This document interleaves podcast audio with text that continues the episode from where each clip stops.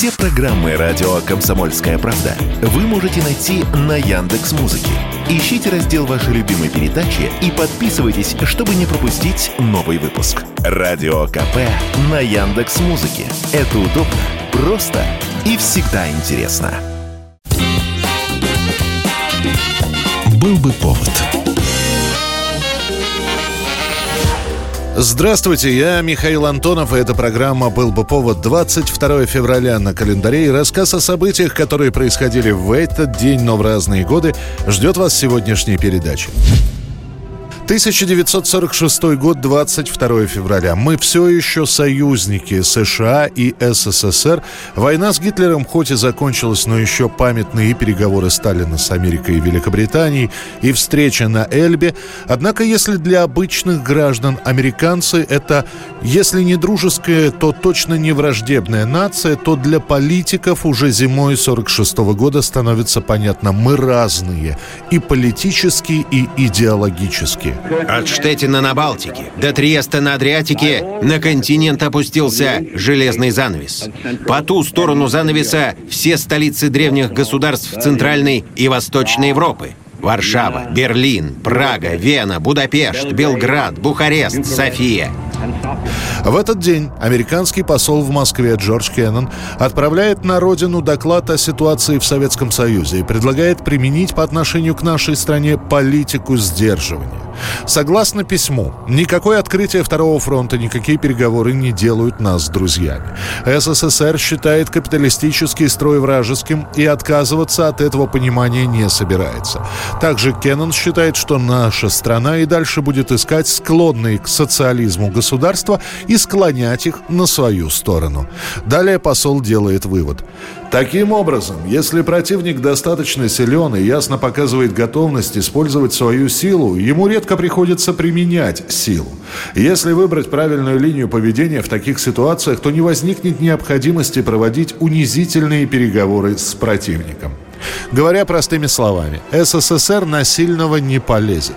А значит, Америка должна регулярно демонстрировать, что у нее лучшее и самое передовое вооружение. Следует сожалеть, что боевые успехи русских вызвали у некоторых американцев чрезвычайную симпатию. Я склонен рассматривать это как самые тяжелые последствия войны.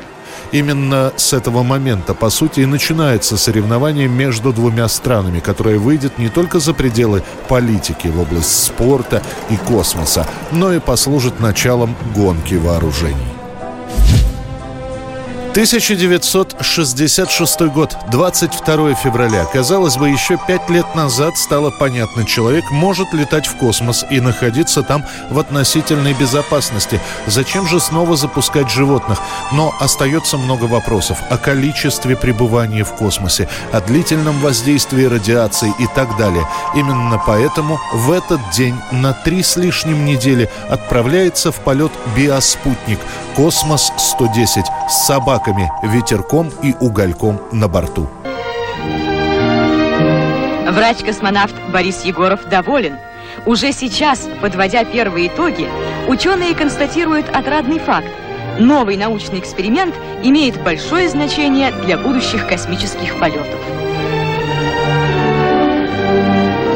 Задолго до старта на протяжении длительного времени собак закрывали в тесных кабинах и так держали по много дней, имитируя полет.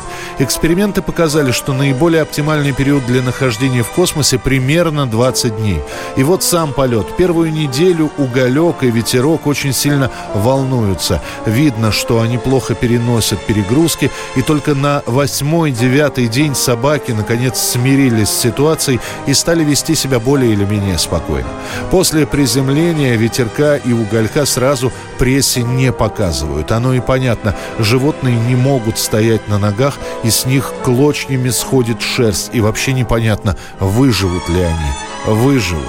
И ветерок, и уголек быстро пойдут на поправку и до старости проживут в Институте медико-биологических проблем. Состояние подопытных животных после приземления хорошее.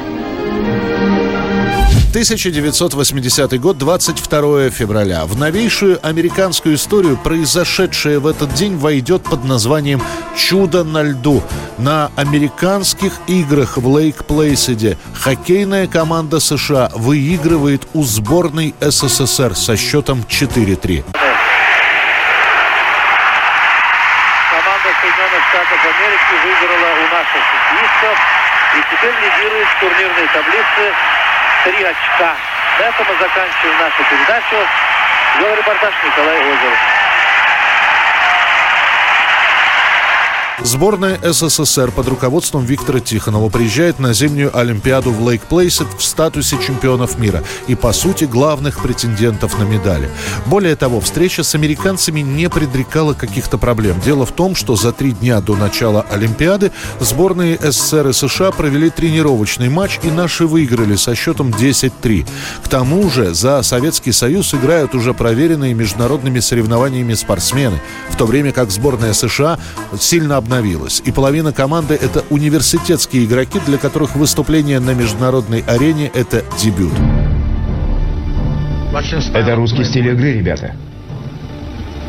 Плавно, творческий подход. Нападающие постоянно на готове. Они не столько ищут людей, сколько места на льду. Обманная передача, двое на одного, легкий гол. Похож на меня, да? И тем не менее, американцы, пусть и не без проблем, но выходят из группы и проходят до финала. В свою очередь, наша сборная приходит к финальной игре без каких-либо потрясений, и многие уже прогнозируют победу именно советской команде.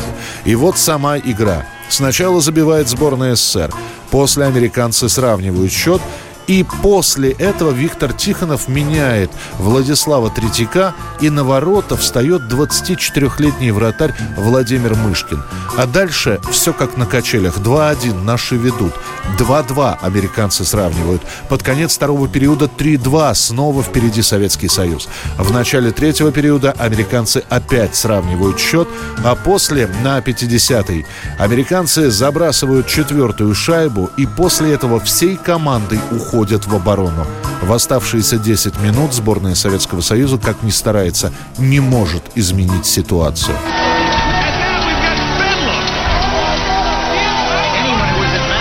Каждый, кто был на Мэдисон Гарден две недели назад, смотрит эту игру, просто не может быть не шокирован. Мне нравится, как реагирует Брукс.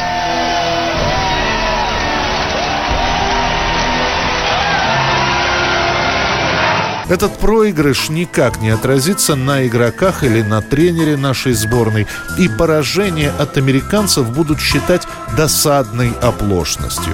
Уже через 4 года Советский Союз привезет золото Олимпиады в Сараево, а американская сборная на соревнованиях 1984 года займет только седьмое место. 22 февраля 2014 год. На Украине смена власти, которую некоторые политологи рассматривают как государственный переворот. Начинается все с новости о том, что Украина приостановила подготовку соглашения с ЕС. Объясняется, что брать кредит у Евросоюза страна не будет, а станет развивать отношения с Россией. В, на Украине после этого начинаются сначала мирные, а после уже совсем немирные протесты. Киеве вечером в воскресенье произошли новые столкновения спецназа со сторонниками евроинтеграции. События развивались на Банковой улице у здания администрации президента Украины. Часть протестующих попыталась прорвать милицейское ограждение. Митинги на Украине, главным центром является Киев, проходят с разной интенсивностью всю осень 2013 года и в первые месяцы 2014. 21 февраля президент Украины Виктор Янукович объявил, что инициирует досрочные президентские выборы и возврат Конституции 2004 года с перераспределением полномочий в сторону парламентской республики. Также Янукович призвал начать процедуру формирования правительства национального доверия. После этого на следующий день, 22 февраля, Верховная Рада принимает постановление, в котором заявляет о самоустранении неконституционным способом президента Украины от выполнения конституционных полномочий. И далее Рада назначает внеочередные выборы президента Украины на 25 мая.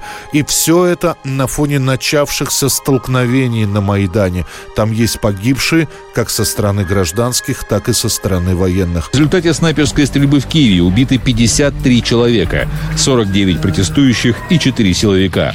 Ситуация осложняется с каждым часом. Ближе к вечеру становится известно, Янукович покинул Киев. Формируется новое правительство. Украинские регионы по-разному реагируют на происходящее. Например, Восток Украины заявляет о своей автономии. В тот же день исполняющий обязанности президента страны Александр Турчинов объявит о создании антикризисного штаба и о начале антитеррористических мероприятий в Донецкой и Луганской областях.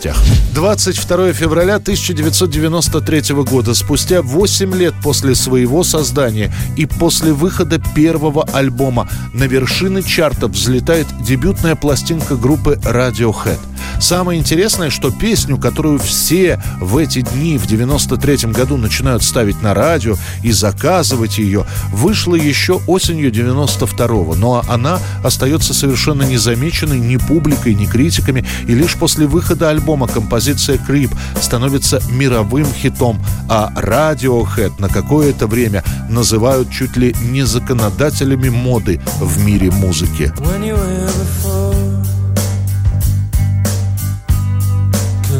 You're just like an angel. Это была программа «Был бы повод» и рассказ о событиях, которые происходили в этот день, 22 февраля, но в разные годы. Очередной выпуск завтра. В студии был Михаил Антонов. До встречи. «Был бы повод»